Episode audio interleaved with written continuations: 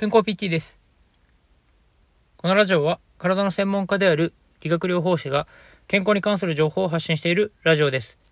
そしてこの本日の学びという収録放送は僕が日々の臨床現場や自己学習の中で学んだことや感じたことを音声日記のような形で残している放送です。ということで本日はおすすめの家庭用低周波治療器について話をしていきたいなと思っております。低周波治療器っていうものは病院や整骨院などであの電気をこう流してあの治療を受ける時にあの経験されたことがある方もいらっしゃるんじゃないかなと思うんですけどあの最近はですねあの家庭用の低周波治療器ってものがあの通販とかでも購入できるような形になっているんですけど、まあ、いろんなあの低周波の治療器っていうのがある中であの私がですねすごくおすすめしている低周波治療器があるので、まあ、それについてですね今回お話ししていきたいなと思います。で、そのおすすめの低周波治療器っていうのが、あの、オムロンさんですね。あの、医療機器とかで有名な、あの、オムロンさんなんですけど、このオムロンさんが出しているあの低周波治療器の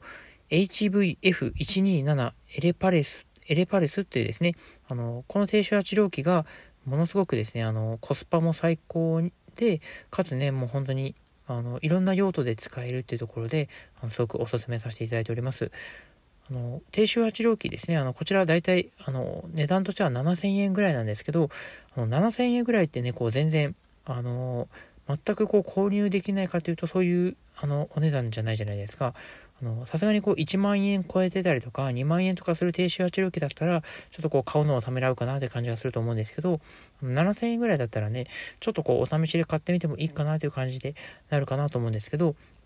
まあ、そういったね、こう、ちょっとこう、低周波治療器っていうのに興味があるけど、まあ、どういったものを、あの、選ぶか迷うなっていう方に関しては、まあ、これを一回ね、試していただくというのはすごくありかなというふうに思っておりますね。で、この低周波治療器なんですけど、あの、いろんな本当に使い方があって、まあ、例えばこう、あの、肩こりとか、その腰痛とかがある方で、まあ、その原因がその筋肉のこりにある場合ですね。まあ、もちろん、この低周波治療器っていうのは、あの筋肉に対して治療していくものなので、その筋肉以外の部分ですね、例えばこう骨とか、あの関節とかですね、あのそういったあの神経とか、まあ、そういった部分にもしあの問題があって痛みが出ている場合に関しては、あのまあ、低周波治療をあの行ってもあの回転しない場合もあったりとかするんですけど、まあ、ただあの筋肉があの凝り固まっていることによって起きているその肩こりとか腰痛の場合であればこの低周波治療器を使ってあの電気を流すことで筋肉のこりがほぐれほぐれればそういったこう痛みが軽減するということも十分考えられるかなというふうに思いますね。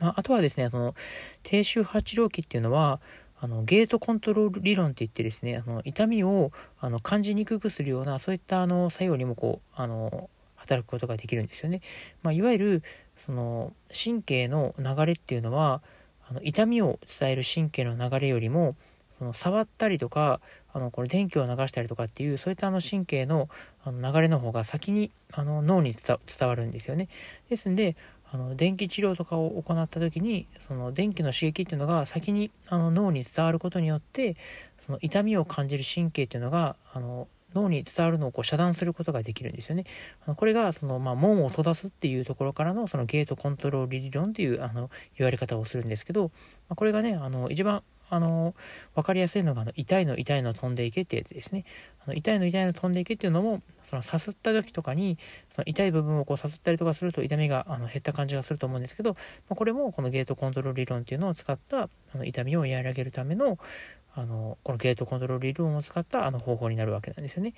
まあ、ですんで、まあ、そういったこうあの神経の働きから痛みをこう遮断するっていう方法がまずこの電気の効果として一つあるのとあとはその筋肉をしっかりとあの電気を流すことによってあの収縮と弛緩を繰り返すことによってそのポンプ作用によってあの血流を良くしてあの発物質とか疲労物質をこうあの溜めないようにですねこうしっかりと流していくことによって痛みを緩和していくっていう、まあ、そういったあの2つの効果から痛みを改善していくことが可能になるというところですね。あとはそれ以外にもですね、あの、この低周波治療器のあの設定次第でいろいろこう変えられるんですけど、あの設定を少しこうね、あの強度を上げて、あのよりこう強い電気を流すことによってあの筋肉を収縮させる方向にも働くあの働かせることができるので、まあ、例えばその五十肩とかあとはその肩がこう脱臼しやすい方とかですね。そういった方は肩のインナーマッスルにこの電気を当てることによってあのよりこう肩が動きやすい状態を作るということもできますしあとはその膝ですね。こうあの室外骨脱臼っていうねこう外側にこうお皿が脱臼してしまうような方とかもあの内側抗筋っていうこう膝の内側にあるあの筋肉とかをこの低周波を使ってあの刺激してあのしっかりとこう正しい膝の位置に戻していくっていうことにも使えたりとかもしますしあとはその外反母趾がある方とかであればその親指を外側に開くあの筋肉があのしっかりこう働きにくくなっている場合が多いので、まあ、そういった時とかはこの低周波をその親指を開く筋肉にピンポイントで当てることであの電気の刺激によってあのしっかりとこう足がこうパーに開くことができたりとかですね、まあ、本当に使い方はもう本当に人それぞれでいろんな使い方ができますんで、まあ、これ1個あのご自宅に置いておくだけであのマッサージにも使えるし筋トレにも使えるしその痛みを緩和するのにも使えるしということでもう本当にいろんなねこう用途に使えるっていうのが本当にねすごくこの低周波治療器の素晴らしいところですんでね、まあ、是非あの、まあ、気になる方はですね一回お試しであの試してみるのもいいんじゃないかなと思いますので今回紹介をさせていただきました、まあ、ということでですね一応今回は